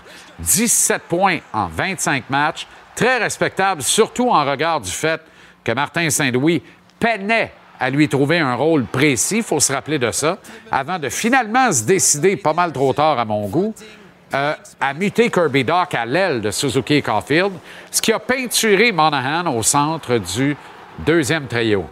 Le dossier Monahan va en dire d'ailleurs beaucoup sur la suite du plan de Gorton Hughes and Associates. Si on monnaie Monahan, qui peut rapporter minimum un premier choix puis un espoir, comme Toffoli il y a un an, alors ça va être aussi bon. Euh, ça va être aussi bon euh, comme signe de reconstruction euh, qui ne va pas s'accélérer. À moins, bien sûr, que le Canadien n'acquiert un Pierre-Luc Dubois au change l'été prochain, mais ça, faut berlificotailler sur un moyen temps dirait mon ami un, Daniel Boucher. Tant qu'à moi, le Canadien n'a pas le choix de bouger Monahan. C'est un no-brainer, quitte à le remettre sous contrat l'été prochain, faute de mieux, et ce sera déjà bon et beaucoup. Mais ce que tu peux en obtenir là, pensez à ce qu'on a obtenu pour Toffoli il y a un an. Un premier choix, un espoir, un autre choix de cinquième ronde et un autre joueur de la Ligue nationale. Pas vilain, pas vilain du tout. Les médaillés de chocolat en attaque, pas mal plus nombreux. Brandon Gallagher, plein de bonne volonté, de moins en moins de bonne capacité, note en échec. Mike Hoffman, patin aiguisé, juste d'un côté, puis encore, échec. Joel Armia, trois matchs ne font hélas pas une demi-saison. Formol Armia, formol, échec. Evgeny Dadonov, regardez-moi sans rire. Lui achèteriez-vous vraiment une police d'assurance de dommages s'il essayait de vous en vendre une? Pas moi. Échec. Jonathan Drouin, seule utilité à la pointe sur le premier avantage numérique. L'avantage numérique du Canadien est 32e de toute la Ligue nationale. Bon dernier. J'ai plus d'autres questions. Le témoin à vous, votre honneur. Échec. Michael Pezzetta ou The Undertaker ou le bassiste de Motley Crue ou le Doc Emmett Brown dans Retour vers le futur. En fait, Doc Emmett Brown, Undertaker, bassiste de Motley Crue, puis après ça, joueur d'hockey. Probablement qu'il disputerait le combat de nains dans un gala de lutte en province. Échec retentissant. Jake Evans marche le corps droit, puis les oreilles molles. Bon petit gars qui ferme sa boîte, qui a reçu presque toute la première saison. Tous les restants, on appelle Jake Evans, dans notre jargon interne, le tout ski. Parce que quand tu ouvres le frigidaire, tu pognes les restants, mets ça dans le poêle, tu manges un tout ski. Bien, Martin Saint-Louis, quand tu ouvres la boîte, il prend un morceau qui reste, il en met un à gauche puis un à droite d'Evans, puis il dit c'est le trio des tout skis. Ça a été ça toute la saison. Et malgré tout, je lui accorde une légère prime au-dessus de la note de passage. Là, il pas Jake Evans. Josh Anderson, cheval vapeur, rien à faire, mais rien à faire avec lui au niveau des concepts de Martin Saint-Louis. Très à l'étroit dans ce que propose le Canadien pour l'avenir, mais sous contrat pour plus longtemps que Cellen à Vegas dans le temps. On est drôlement pogné avec. Il est devenu un mauvais casting du jour au lendemain. Faudrait le vendre, mais qui sait qui en veut à ce prix-là? À peine la note de passage pour Anderson. Kirby Dork n'est pas un centre top 6 de la Ligue nationale de hockey. Je pense qu'il le réalise lui-même de plus en plus, l'organisation et tout. La preuve, Monahan ne joue pas depuis le début décembre. Il y a eu deux, trois matchs au centre sans plus. Est-ce qu'il peut afficher de la régularité à l'aile d'un premier trio? Ce serait génial. Notre appréciable pour l'instant dans les circonstances. Yorai Slavkovski. Je peux rien reprocher. Je peux pas le glorifier non plus. Pas assez de temps de glace pour ça. Est-ce qu'il va se développer comme Rage Tage Thompson à Buffalo? Shari, allez voir les chiffres. Jusqu'à maintenant, ils sont avantageusement à la faveur de Slav. Est-ce qu'il va devenir un flop? Les chances sont de faibles à très faibles. Mais dans cinq ans, on conviendra tous ensemble probablement d'un encan 2022 plutôt très ordinaire, surtout en comparaison de celui qui s'en vient en juin prochain.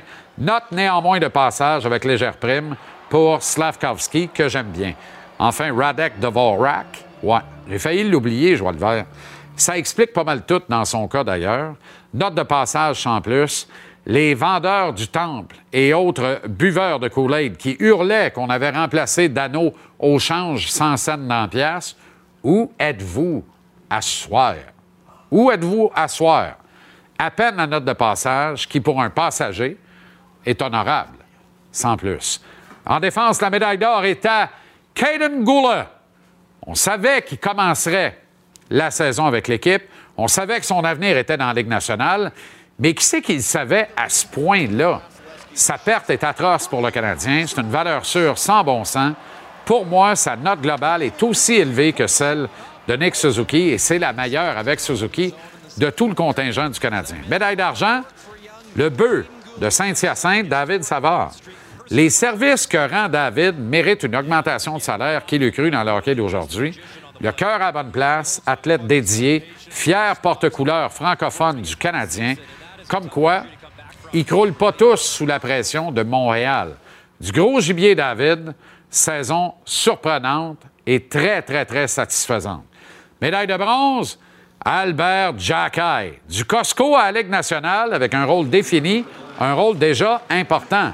Un joueur contagieux, un ingrédient essentiel de la recette. Jackay, ça va jamais être le T-bone dans ton assiette, mais ça va être l'épice secrète qui, mis dans sauce, va faire le secret de ton plat au final, puis va faire que tu vas passer une belle veillée. Jackay vend des T-shirts, vend des chandails officiels, pas le bleu poudre, mais personne n'en vend. Vend des tickets. Avant longtemps, il va vendre des bâtonnets de pepperoni chez Couchetard avec sa face dessus. Parmi les autres, Jordan Harris, excellente note. Quatrième meilleur en défense. Je comprends pas qu'on lui en demande plus offensivement. Ça viendra ou pas. Ses premières passes sont là, sa compréhension du jeu, son coup de patin, tout ça, c'est exemplaire. Tout est là pour en faire un actif essentiel dans un club qui, éventuellement, va recommencer à avoir de l'ambition. C'est la grâce qu'on se souhaite. Kovacevic, impressionnant, surprenant. Belle prime au-dessus de la note de passage, mais est-ce que c'est une garantie de durabilité? J'en doute grandement. Matheson, échantillonnage trop mince, trop souvent blessé, mais trop peu convaincant à la fois. Note en échec. Edmondson à vendre au plus vite. Excellente réputation dans certains marchés de la Ligue où on joue un style un peu plus vieille école. C'est pas le cas du Canadien. C'est pas le cas de où veut aller Martin Saint-Louis, où veut aller l'état-major du Canadien. Ça le sert très mal actuellement. Note en échec. Whiteman, ouf. Peux-tu mettre du gaffer tape la bouche puis l'embarquer d'un taxi le plus rapidement possible, s'il vous plaît? Devant le filet, la note de passage avec prime et mérité et par Jake Allen et par Sam Montembeau qui va être en entrevue avec nous pour terminer l'émission tantôt. Manque pas ça. Mais je place mon tambour devant Allen à mon bilan de mi-saison au palmarès parce que ça me partait de pas mal plus loin que Allen et a mérité, je pense, un certain respect en première moitié de saison. N'est toujours pas un gardien établi de la Ligue nationale, mais il a fait des choses, il a mis des chiffres sur le tableau intéressants pour la suite de sa carrière. En arrière du banc, c'est difficile d'évaluer les adjoints compte tenu de leurs responsabilités respectives. Claires ou pas, ça dépend des soirs. Puis en ce qui à Martin Saint-Louis, le message passe encore en masse. Tout le monde boit le coulet et dans son cas, je le dis positivement, tout le monde en redemande. Et en soi, c'est providentiel dans une saison perdue d'avance et perdante dans les faits. J'ai hâte de le voir coacher avec de l'ambition de résultats et non seulement de développement. C'est difficile d'évaluer d'ici là sa vraie valeur de bench coach de la Ligue nationale. Tu sais, un coach qui doit gagner absolument, doit conduire son club en série, puis essayer de gagner rendu là. Il n'y a aucune pression. Comment est-ce que tu veux l'évaluer? Autrement dit, le Canadien avance à tâtons, en essai-erreur, de bout en bout de l'organisation. D'ailleurs, on assiste à tout ça impuissant, mais néanmoins heureux, plein d'espoir en un avenir qui offre pourtant bien peu de garanties. Montréal est désormais plus proche de la cave que des séries éliminatoires. En soi, c'est une victoire pour les tenants de Connor Bedard. Ça va être chic d'ici la mi-avril. On va trouver le moyen de s'amuser pareil.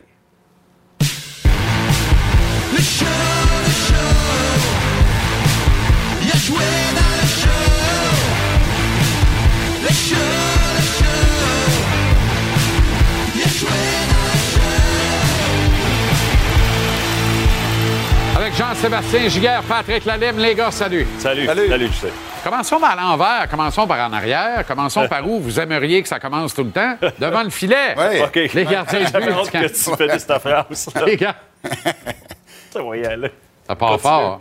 Oui. les goalers. Jake Allen, Sam Montembeau, votre note à la mi-saison.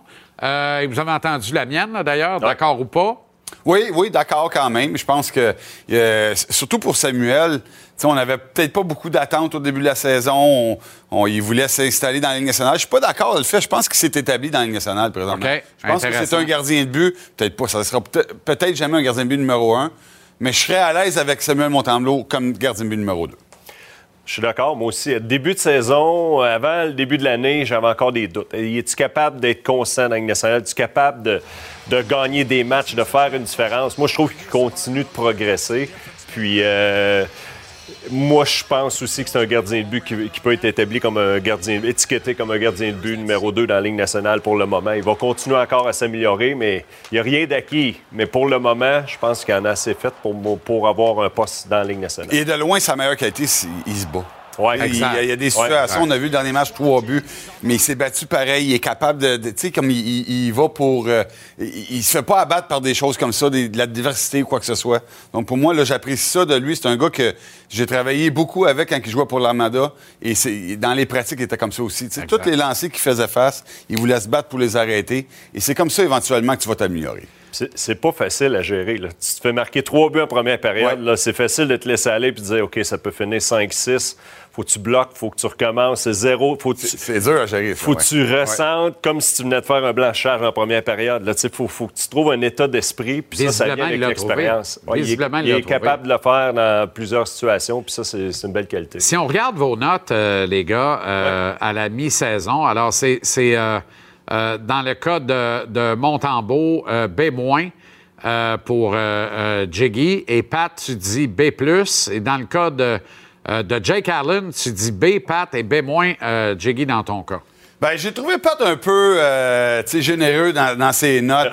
Mais pour moi, tu sais, oui, ils font Avec Monty. Ouais, ben avec Monty, tu sais, comme, oui, B+, avec le début de saison qu'il a eu, mais dernièrement, c'est sûr, avec le voyage et tout ça, j'ai diminué ma note un petit peu, mais euh, selon les attentes que j'avais, quand même, euh, un B, un B-, c'est quand même super bon pour Monty. J'aimerais que son pourcentage d'efficacité augmente un petit peu. Tu sais, essayer, au lieu d'être quand même meilleur 90, que celui d'Allen. oui, quand même meilleur que celui l'une, exactement. Mais j'aimerais qu'il soit quand même, tu sais, 91% Tu donnes une meilleure chance à ton équipe. On regarde ces matchs, on est capable de, de cibler un but ici et là qu'on pourrait enlever. Que C'est des Ouais. buts quand même assez faciles. Les, c'est les deux gardiens, c'est comme ça. Donc pour moi, c'est juste un petit peu de travailler techniquement, avoir une meilleure technique, geler la rondelle un petit peu plus, des choses comme ça. Et compte tenu de son expérience, du statut qu'on lui a conféré de numéro un, Allen, 27 départs en première moitié de saison, presque une fois sur deux, il a donné quatre buts ou plus dans un match. Oui. C'est énorme, les gars. C'est énorme. À, Les- à- à sa défense, euh, euh, je le sais que c'est énorme, puis je le sais. Jake Allen, c'est pas encore pour moi un gardien. Autant qu'on dit que j'avais, on avait des doutes sur Montembeau pour un gardien établi, autant que Jake Allen, c'est pas un gardien numéro un pour Non. moi dans la Ligue nationale.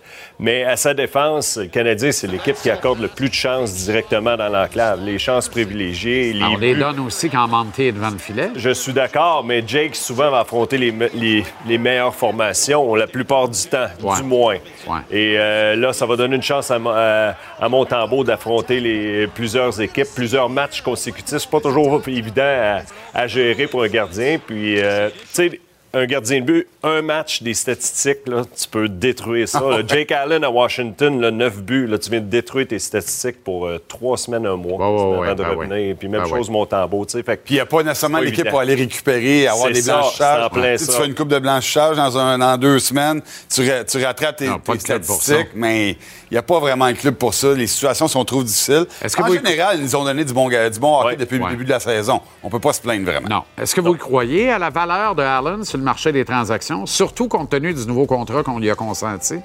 Moi, moi, je pense que c'est un bon contrat, mais est-ce que quelqu'un a besoin d'un deuxième gardien pour À aller en série en ce moment?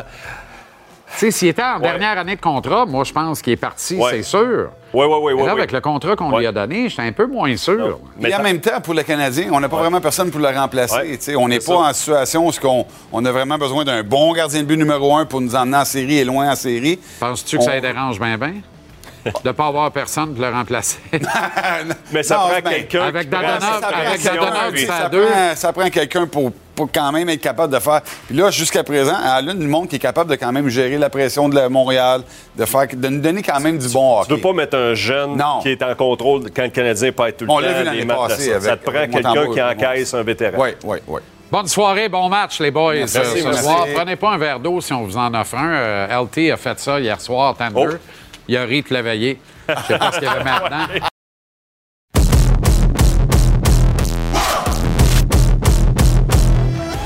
Programme double à notre antenne ce soir à TVA Sport. Elle sera avec vous toute la soirée, comme c'était le cas hier d'ailleurs. Oui. Alors que certains en ont ri une shot. Oui. Guillaume La Tendresse, On a- pour ne oui. pas le nommer. Et, et on comprend toujours pas pourquoi, mais on a eu beaucoup de plaisir. Oui. Alors ce soir, petite soirée de congé pour lui, s'il vous plaît. on a des gens beaucoup plus disciplinés ce soir avec Éric Fichaud et. Jean-Sébastien Gigard. Absolument. Les prédateurs euh, de Nashville qui affrontent les Leafs de Toronto, ce sont les prochains adversaires du Canadien demain. Et c'est le fameux éreintant voyage sur la côte Est pour les équipes de l'Ouest. Mais ça se passe bien pour les Prédateurs qui ont remporté leurs quatre dernières rencontres. Euh, ils sont sur une bonne séquence, sept victoires à leurs dix dernières rencontres, un peu à l'image des, euh, euh, des Maple Leafs aussi. Donc, les deux équipes, on connaît du succès récemment, ça va bien. Du côté euh, des Prédateurs, ben, c'est le gardien qui fait la différence. Euh, Yossi Saros qui a fait face à 102 tirs à ses deux dernières sorties, mais il a signé les victoires. Alors, il est assez impressionnant et ce soir, on va revenir sur ce gardien de petit gabarit, mais qui, honnêtement, il est formidable, effectivement. Il est en feu. Je suis certaine que mes anciens euh, gardiens de la LNH ce soir vont vouloir euh, nous analyser un peu plus en détail euh, ce travail et pourquoi il connaît autant de succès. Chez les Leafs, JC, ça va bien aussi. On a des Ouais. bonnes séquences. Il y a plusieurs joueurs qui, qui vont très bien, qui ont des, de superbes statistiques. On va manquer ce soir Austin Matthews Quand du même. côté. C'est pas rien. C'est la première rencontre qu'il manque cette saison. J'ai comme l'impression que ce sera de courte durée, mais quand même, on s'entend, c'est la pierre angulaire de cette équipe-là avec les. Nylander et les Marner. Euh, donc, on verra comment on sera capable de se débrouiller sans lui ce soir face aux euh, Prédateurs. Euh, donc, euh, un duel intéressant et on verra comment les Prédateurs vont retentir à Montréal demain. Deux matchs en deux soirs. Petite soirée hommage à Piquet Souban. Mais ce soir, on va voir comment ces deux équipes-là se déroulent. Tu sais, on dit que Toronto va bien, c'est vrai. Mais quand on regarde plus en détail, défensivement, on commence à voir un petit peu petit peu de faiblesse depuis la- le mois de décembre. C'est un peu moins beau.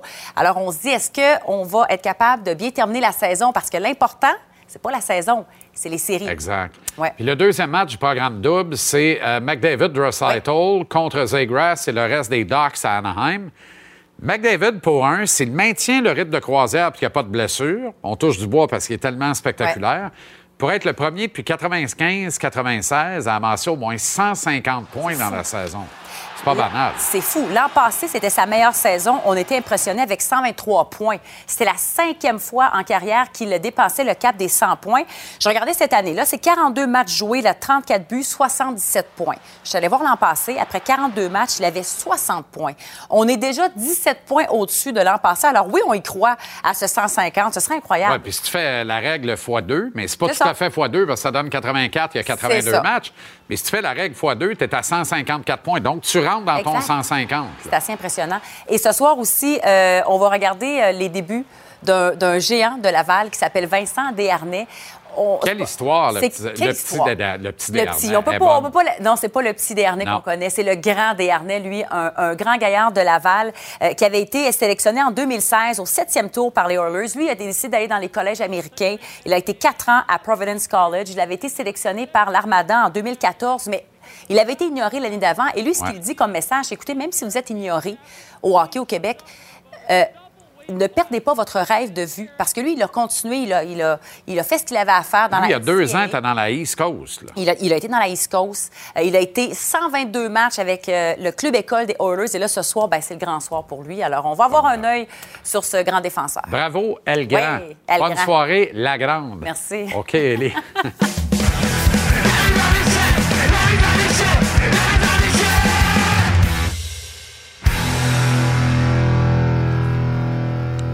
Comment ça va, Renaud? Ça va bien, ça va bien, Jean-Charles. Une belle journée, bel entraînement à Brossard aujourd'hui. On va en parler dans quelques instants. Vous allez voir que euh, l'entraîneur-chef des Canadiens, présentement, n'a plus l'intention de, de rire. Hein? C'est tout à fait Ouais. normal. Bien, un moment donné, il faut, faut que ça Ouais. cesse. Là. Le malheur des uns fait le bonheur des autres. Le petit Richard Oui. est parti. On évite le balotage dans son Oui. cas. Retourne à Laval. Mais Jesse Lionen arrive.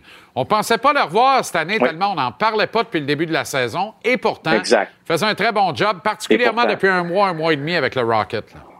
Ah, t'as raison, t'as raison. Je suis, je suis content que tu le soulignes parce que je l'ai vu jouer à quelques occasions, puis à chaque fois, euh, il m'impressionnait grandement. Pourtant, euh, longtemps, je vais être très honnête là, avec toi, Jean-Charles, avec les gens à la maison, je n'étais pas un fan du tout. J'avais beaucoup de difficultés à comprendre qu'est-ce qu'on aimait dans Ilonen. Il y a mon ami Marc-André qui souvent me disait, Renaud, fais attention, il fait des belles choses, puis euh, peut-être que mon œil était jamais porté sur lui. Par contre, lorsque été à Laval, lorsque je l'ai vu jouer, qu'est-ce que j'ai vu? Un peu un peu à quoi ça ressemblait aujourd'hui à l'entraînement. Quelqu'un d'extrêmement responsable défensivement. Donc, quelqu'un qui est toujours à la recherche d'informations. Demain, quand vous allez le voir jouer au Centre Bell ou encore à la télévision, bon, ben, vous allez voir un jeune joueur focusé sur lui, là, qui est à la recherche d'informations constantes en zone défensive, en zone neutre, en zone offensive. Maintenant, lorsqu'il a la rondelle, il ne s'en débarrasse plus. Il contrôle le disque. Il fait de très bonnes choses. Jean-Charles, en bout de ligne, c'est pas un sauveur. Pas du tout. Mais là, il est rendu à 23 ans. Et moi, j'ai l'impression qu'il n'est pas rappelé, là, juste pour ses beaux yeux. Non. OK? Il est rappelé parce que là, on se dit, écoute, on connaît Anthony. On a vu Anthony. Mais là, Ilonen, c'est un joueur qui a été repêché par les Canadiens de Montréal. Et là, c'est le temps. C'est le temps qu'il arrête d'être, si tu veux, gêné dans la Ligue nationale, euh, qu'il sorte de sa coquille dans la Ligue nationale et qu'il démontre ce qu'il est capable de faire. Mon impression, c'est qu'il est capable de le faire. Ça lui a pris peut-être plus de temps pour gagner cette confiance qu'il a présentement dans la Ligue américaine de hockey faut qu'il amène ça dans la Ligue nationale. S'il est capable de faire ça, Jean-Charles, s'il amène ça dans la Ligue nationale, il a joué son dernier match à Laval. Ben. Et, et, et, parce qu'oubliez pas une chose, là, il n'a pas été repêché euh, par le groupe actuel, lui, Ilonen. Il a été repêché par le groupe de Marc Bergevin. Alors là, c'est sa chance. Je dis pas que c'est sa dernière chance, mais c'est sa chance de dire la Ligue nationale, moi, je suis capable de jouer là. Puis, sais-tu quoi? Je pense que les dirigeants des Canadiens de Montréal le pensent aussi. Et si c'était euh, plus facile, mettons, euh, si on ne s'était pas empêtré dans de lourds contrats des vétérans, tabarouette. Tu sais, Ben oui. dans la notion Ben oui. d'une saison perdue sûr. où on veut du plaisir, là, Harvey Ben oui, Pinard au centre de Richard, puis Ilonen, c'est à 4. Demain soir, puis après-demain soir, puis après après-demain soir. Ça s'en vient. Tu sais, de Ça l'énergie, ça, une présence contagieuse, euh, des kids qui veulent, qui vont tout laisser sur la glace. C'est le pain et le beurre en bas, là. Ces trois kids-là. Anyway. Euh, Je vais te dire, je vais te dire quelque chose, là, puis je suis pas sûr que ça va arriver, OK? Mais il est possible aussi qu'un vétéran à l'attaque soit placé au balotage éventuellement. Ben, sais, je veux dire, à un moment donné, un, un gars comme Dadonov, la soupe était pas chaude là, dans son cas. Là. Elle était bouillante. Ben oui. Bouillante. Ben oui. Quand il est revenu à la formation des Canadiens, parce que là, on a laissé tomber Hoffman, hey, il fallait, il fallait qu'il saisisse cette chance-là. là. Il le fait bien. Combien de temps ça va durer? Bonne question. Ben, il le fait bien, mais, mais- tu sais, lui, là, s'il était revenu avec l'attitude ou le- les présences qu'il donnait avant, ben, écoute, ça aurait été facile de l'envoyer à Laval. Mais tu sais, là, il remplit la chaise à gauche. Le duo sur ce trio-là, c'est vraiment Evans et Armia. Le réveil d'Armia depuis trois matchs coïncide avec Evans, sûr. ça va bien. C'est eux autres, le duo, là, tu sais, on fera pas de la micro-analyse, Je sais, là. je sais. Mais si, mettons, tu dis, Non, mais faut t'en va- enlèver un des trois. Là, 12 Ouais. sur 10 vont enlever Dadonov, là. Tu comprends? Euh, c'est sûr. C'est sûr. Mais, mais attendons, là, on va prendre notre gaz égal, on va donner la Ouais. chance aux coureurs. C'est un trio qui va très bien Ouais. depuis qu'ils ont été réunis. Oh, Dadonov fait partie du trio. Alors, qu'on continue dans cette direction-là. Mais tu sais, comme je te dis, là, la soupe était bouillante. Il va falloir que Mike Hoffman, je ne dis pas qu'il va être placé au baladage, mais Mike Hoffman, il va falloir qu'il en donne plus que, ce qu'il a donné face au Kraken de. Seattle dans le dernier match. Brandon Ouais. Gallagher est incapable de se désabonner de l'infirmerie. c'est fou. C'est fou, c'est triste en même temps. Tu sais, Marc-André te parlait de sa botte. Moi, je pense qu'il est blessé à plusieurs endroits parce qu'il faut pas oublier ce qui s'est passé non plus le 31 décembre à Washington dans la grosse défaite du Canadien lorsqu'il se blesse sérieusement à un genou. Là. Puis quand on regarde ce qui s'est passé aussi dans la rencontre suivante à Nashville, euh, ben écoute, c'est à peu près le, même scénario. Là. Écoute, le genou qui en prend pour, pour son rhume aussi, pas capable de continuer de patiner, euh, se rend de peine et misère en, en zone défensive par la suite. Euh, puis, écoute, retraite au banc, c'est pénible là, comme jamais. On ne l'a pas revu depuis ce temps-là. Donc, euh, moi, je pense que Brandon a plusieurs blessures, pas seulement une. Six semaines minimum d'absence. Écoute, pauvre Brandon Gallagher, je me rappelle de lui au camp d'entraînement, ça allait tellement bien, Jean-Charles, mais là, là c'est- c'est Martin Saint-Louis se concentre beaucoup sur le travail en zone défensive, lui, pendant ce temps. Oui. Oui, parce qu'aujourd'hui, à l'entraînement, puis on va terminer là-dessus, là, euh, je vais vous montrer le deuxième but du Kraken. OK? Vous allez voir, là, euh, évidemment, qu'il y a une couverture défensive qui se fait pas. Pourquoi? Parce que du côté du Kraken, on a compris qu'on pouvait aussi se cacher dans la zone offensive du Canadien de Montréal. On l'a fait très bien en passant durant cette rencontre-là. On a exploité, si tu veux, le fait que les joueurs du Canadien euh, regardent beaucoup la rondelle. Donc, faut donner crédit aux entraîneurs du Kraken, aux joueurs sur la glace qui ont été capables aussi d'enregistrer tout ça. Aujourd'hui, à l'entraînement, Martin Saint-Louis, ben, justement, il a travaillé là-dessus. Quand un joueur est isolé sur le long de la bande, comment on fait pour régler le problème? Qu'est-ce qu'on doit faire? C'est de l'enseignement. Écoute, c'est, c'est, mais c'est du travail en zone défensive. Hier, je te disais, Jean-Charles, si ça continue comme ça, cette équipe-là va continuer de glisser. Euh, moi, je pense qu'elle peut encore finir 30e. Les gens me disent, c'est impossible, c'est impossible. Ils ont trop eu un bon début de saison. Hey, ça va mal, là. Ça va mal présentement. Pas juste un peu. Puis si ça continue comme ça, ah, dites, dites-moi pas que la 30e place n'est pas possible. Alors, c'est pour ça que Martin Saint-Louis lui tente de corriger des choses présentement. Tabarouette, un clignement d'œil, puis c'était terminé. Merci euh, infiniment, Renaud. Excellente soirée et à demain. Toi aussi. On rejoint Antoine Roussel immédiatement, quelque part au Saguenay, sauf erreur. Comment ça va, Antoine? Salut Jean-Charles, ça va super et toi-même? Formidable, très heureux de te retrouver. Euh, quand tu regardes ça, confortablement installé chez toi, puis que tu vois qu'il y a des passagers parmi les vétérans établis de la Ligue nationale qui collectent un pas pire chèque de paye, merci, chez le Canadien, comment tu réagis, Antoine? Tu fermes la lumière, visiblement? On a perdu Antoine. c'est ça. C'est comme ça qu'on réagit. Non, mais lui, lui, euh, lui aurait donné deux payes de la Ligue nationale pour être capable de jouer un seul match. Il vient de retrouver la lumière. Salut Antoine. salut. yes, c'est revenu. alors, je trouvais ta réaction un peu véhémente. C'est-à-dire, moi, je ferme la lumière, je ferme la TV, je vais me coucher quand je vois qu'ils se le prennent à deux mains. Mais comment tu réagis? ben, c'est sûr que le, c'est ça, en fait, le problème des contrats à long terme, c'est que tu deviens confortable. Et la Ligue nationale, c'est une ligue c'est une ligue où il ne faut pas que tu sois confortable. En tout cas, je sais pas ce qui se passe avec euh, avec ça aujourd'hui, mais il reste que tu peux pas être confortable dans la Ligue nationale. C'est une ligue où faut toujours que tu sois dans une situation où euh, tu en veux toujours plus. Et souvent, avec des contrats à long terme, ben, tu peux t'asseoir sur tes lauriers. Et j'ai l'impression que c'est ça qui est, qui est arrivé.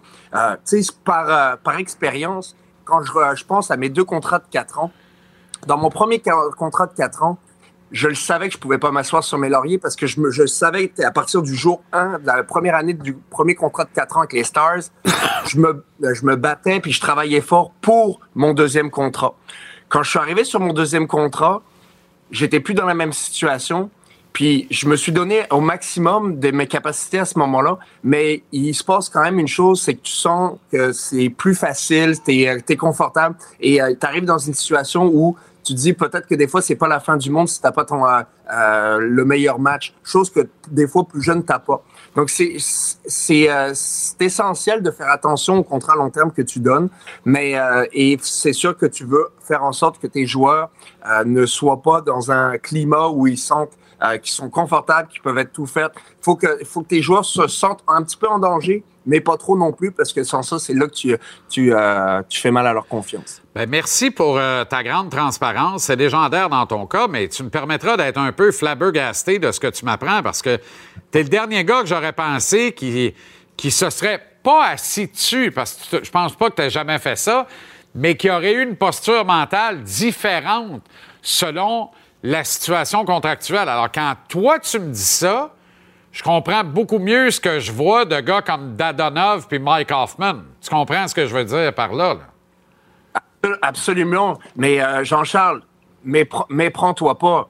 À chaque fois que j'embarquais sur la glace, je ben donnais mon maximum. Ben oui. Mais il reste que c'est dans, ton arrière, dans ton euh, arrière-pensée, ben, tu dis que euh, c'est pas la fin du monde non plus. Que quand tu es jeune, que tout est à faire, tout est à bâtir, ben, en tout cas, moi, je c'est comme ça que je me sentais. J'arrivais à chaque match, là, je passais à travers un mur. Quand j'étais plus vieux, j'avais pas nécessairement le, euh, je te dirais, les, le- physiquement, j'étais plus magané aussi. Donc ça, ça tout s'explique. Tu sais, à un moment donné, t'as moins de dominos euh, devant que t'en as derrière. Puis c'est ça, je trouve que euh, des fois, ben, tu deviens un petit peu essoufflé. Puis ben moi, c'est ça qui a fait en sorte que je suis sorti de la ligue un petit peu. Puis c'est ça qui va faire en sorte que certains gars vont être sortis Ouais. parce que quand tu livres pas la marchandise, ben à un moment donné, il y a quelqu'un d'autre qui va te remplacer. Puis euh, tu sais, je me fais pas de cachette.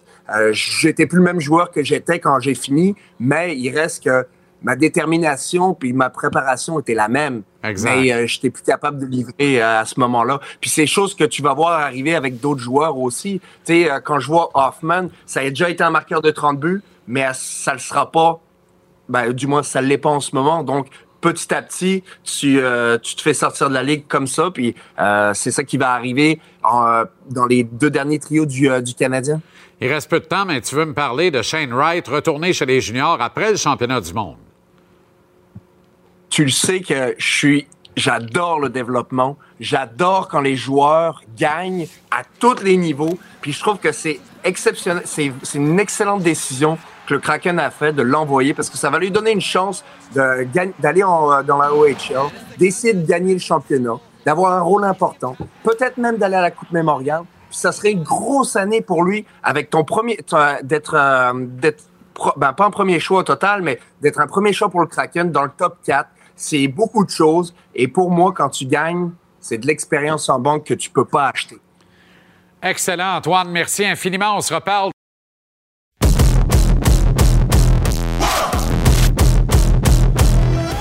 Très heureux de terminer l'émission ce soir avec la fierté de Bécancourt, le gardien du Canadien, Samuel Montembeau. Sam, comment ça va?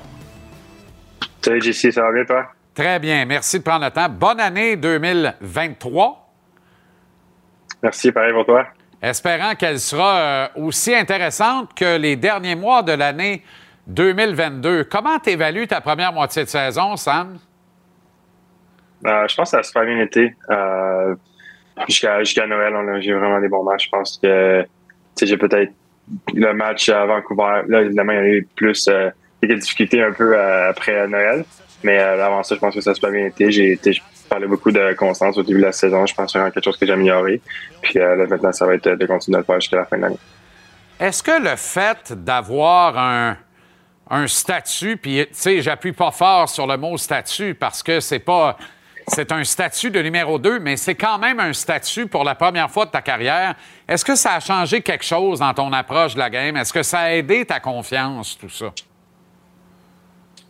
Euh, ben, pas vraiment. Tu sais, que j'ai travaillé vraiment fort cet été avec ma blessure aussi quand j'ai travaillé pour euh, revenir. Puis euh, j'avais confiance en mes moyens, comme je le disais aussi au début de l'été passé, de vraiment prendre qu'est-ce que j'ai appris l'année passée pour euh, arriver cette année, euh, pour être meilleur cette année. Puis là, à date, ça va bien. Tu sais, je pense avec Jake aussi, on s'entend super bien les deux. On, fait, on un bon travail. Puis là, on, il s'est blessé récemment. Je sais pas exactement ça va être quoi. Donc, si j'ai la chance de faire plus de matchs, là, je suis content. Puis j'ai la- l'opportunité.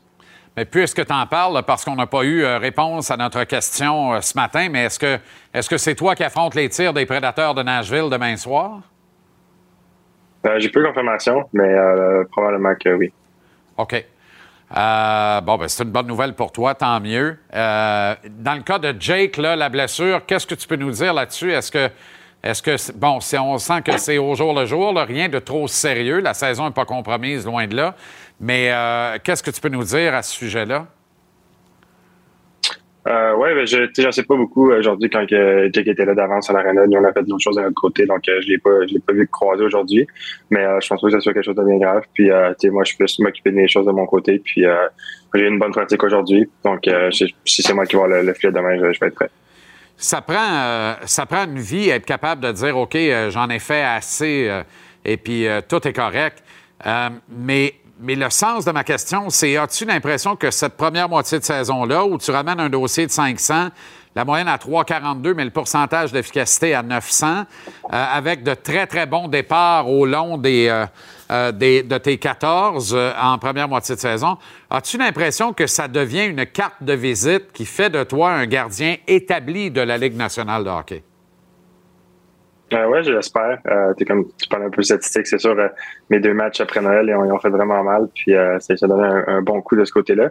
Mais euh, je l'ai dit un peu plus tôt, euh, je voulais vraiment travailler ma constance cette année. Donc, de pouvoir voir que j'ai eu plusieurs bons matchs cette année, vraiment, je suis vraiment content. Puis si ça peut me permettre de m'établir, c'est ça le but. Puis je, évidemment, je vise de jouer le plus de matchs possible, mais à date, ça va super bien. Puis je suis content. Moi, tu me donnes l'impression que mentalement, il y a quelque chose qui a changé, qu'il y a eu une belle évolution, une belle progression. Est-ce que tu peux confirmer tout ça? Oui, ben, je rentre dans les je, suis confiant, puis je, me- sens prêt. Peut-être me laisse pas intimider par euh, toute la- l'ampleur de la nationale. Je sens que j'ai vraiment ma place, puis euh, j'ai travaillé pour ça. Fait que euh, c'est juste de, de vraiment continuer comme ça, puis de toujours prendre ma préparation avec notre coach de aussi, Rick Raymond, on travaille bien ensemble. Ça va bien pour me préparer. Collectivement, qu'est-ce qui va moins bien? Est-ce que c'est est-ce que c'est trop facile de dire le reste de la Ligue nationale a steppé up parce que les points de classement commencent à véritablement compter pour plusieurs équipes? Ou c'est tout simplement vous, quand, vous portez un diagnostic, si je te demande de porter un diagnostic sur la situation du club, qu'est-ce qui va moins bien pour cette série d'insuccès récemment? Oui, ben c'est sûr, les équipes font du vidéo, tout le monde s'ajuste. Euh, nous, on n'a pas connu un succès aussi. Sais, on- souvent, on a de la misère avec nos débuts de match, euh, puis on tire souvent derrière en début de match. Donc, après ça, il faut du hockey de rattrapage, puis c'est plus dur. Euh, puis aussi, dans, dans notre zone défensive, je pense qu'on peut faire un meilleur travail, euh, euh, une meilleure communication. Des fois, ça arrive quand le jeu, surtout, euh, il y a beaucoup de mouvements en- ensemble. Que les, défenseurs de l'autre équipe sont plus involved, qu'il y a beaucoup de mouvements. Des fois, on se fait peut-être trop attirer par la rondelle. Fait que je pense avoir meilleure communication pour savoir qui qui a qui, puis euh, le meilleur sort, sort out dans la zone défensive, ça pourrait nous aider. Sam, tu as grandi dans les cercles du hockey mineur québécois, euh, en Mauricie euh, notamment. Tu as joué ton hockey junior avec euh, l'Armada à Blainville-Boisbriand. Euh, donc, toute ta vie, la priorité en développement élite avancé comme tu l'as fait, ça a été une priorité de résultat presque au devant du développement. C'est un peu comme ça que ça fonctionne au Québec, particulièrement dans le junior majeur. Est-ce que c'est pas un peu particulier pour toi de te retrouver au niveau de la Ligue nationale et de voir que tu œuvres dans une organisation qui place le développement devant les résultats dans sa liste de priorités? Ouais, bien, c'est un peu différent. Quand j'étais à, à junior avec Blainville, on a eu la chance d'avoir toujours des bons clubs, des clubs compétitifs. Donc, on, on savait que si on travaillait pour jouer un bon match, on avait toujours des, des chances de gagner. Euh, là, évidemment, l'équipe l'a dit l'année passée qu'on s'en allait vers une reconstruction. Mais euh, vraiment, les, les jeunes, je pense font vraiment un bon travail cette année. Puis euh, la direction, ça va dans une bonne direction. L'organisation, ça va dans une bonne direction. Puis vraiment, confiance en nos jeunes. On a aussi d'excellents prospects qui sont, sont pas encore là. Donc, euh, je pense que le, le futur est vraiment bright pour les Canadiens. Mais c'est certain que ça doit être un sujet dans le vestiaire quand même par moment. Des vétérans là, qui ont du millage dans la Ligue nationale, pour en a plusieurs à bord de l'équipage actuellement, et qui doivent se dire, on a rarement vu ça. On, on- perd sa match en ligne, le coach lève à peine le ton, il se fâche pas bien, bien, à moins que tu me dises que Martin a, a kické une coupe de poubelle dans le vestiaire, mais ça serait étonnant, me semble c'est pas son genre. Non, non, c'est pas son genre. Mais évidemment, tout le monde veut gagner, que ce soit des jeunes ou des vétérans. Notre but, c'est à chaque match, de gagner. Euh, quand on va dans des séquences de défaites comme ça, c'est toujours plate, c'est, dur sur la morale. Mais euh, au moins, les gars, je pense qu'ils ont vraiment une bonne attitude, même si on a une défaite, sûr, tout le monde est déçu après le match, puis euh, on a peu de misère. Mais après ça, le lendemain, les gars arrivent toujours une belle attitude, on a toujours du fun. Puis euh, Marley fait toujours des, des pratiques, un peu de compétition, puis euh, ça amène un bel esprit euh, tout le temps sur la glace. Puis même en dehors de la glace, on a beaucoup de plaisir. Donc, euh, c'est vraiment faut juste qu'on on travaille, on travaille fort durant les matchs. Puis si tout le monde joue bien dans, dans le système, ça va bien. Vous autres, là, quand vous entendez les gens parler de Connor Bedard, voire réclamer, louanger Connor Bedard, puis tout ça, euh, presque être content quand vous perdez un match parce que ça nous rapproche d'avoir une meilleure chance de réclamer Connor Bedard. Qu'est-ce que ça te fait comme joueur, toi, d'entendre des choses comme ça? Ouais, c'est sûr, euh, c'est un joueur exceptionnel. Tout le monde aimerait ça l'avoir dans l'organisation. Mais nous, euh, en tant que joueur, comme j'ai dit, on, a le but, c'est de gagner le plus de matchs possible. Puis avec l'organisation, tu sais, je suis- j'ai vraiment confiance en eux. On a vu déjà l'année passée que même si on drafterait un, un peu plus loin au repêchage, euh, l'année passée, on fait vraiment des bons coups avec euh, Maison en fin de première ronde, Hudson en deuxième ronde, une- même Beck aussi en deuxième ronde. Donc, sais, j'ai vraiment confiance que peu importe ce qu'on va drafter, on va prendre des bonnes décisions. Dis-moi, euh, Pat Lalime et Jean-Sébastien Giguère, deux ex-bons gardiens de la Ligue nationale qui étaient avec moi sur le plateau euh, euh, tout à l'heure, parlaient euh, du rôle des gardiens de but et notamment quand il y a euh, une, euh, une bonne part de jeunes défenseurs dans une équipe. Comment tu composes avec ça, ces recrues-là? Si tu nous parles de tes, tes coéquipiers, le Goulet sur la liste des blessés, mais il a quand même donné du gros hockey avant de, de devoir s'absenter pour cette blessure au genou. Euh, Jordan Harris, que dire d'Albert Jacquet, le redresseur de Thor là, qui saisit son ticket, et même Kovacevic, qui est très surprenant dans une certaine mesure. Comment tu les trouves, ces kids-là? Euh, les trouve super. Je pense que c'est vraiment, dès le départ, ils ont été mis euh, dans des situations très difficiles. On, on, on, on, a joué des matchs avec cinq défenseurs recrues, quatre défenseurs recrues, mais je pense qu'ils sont vraiment, vraiment excellents. Euh, ça vient à part avec l'équipe, on a eu quelques matchs plus difficiles, mais je trouve que dans l'ensemble, ont été vraiment constants. On a joué quelques matchs back-to-back, puis même des matchs en deux soirs, mais pas beaucoup d'expérience. Ils se présentent à tous les soirs, puis c'est vraiment des jeunes qui ils veulent apprendre, ils travaillent toujours fort. Euh, quand tu les vois à l'aréna, sur la glace, tout le temps les derniers à sortir.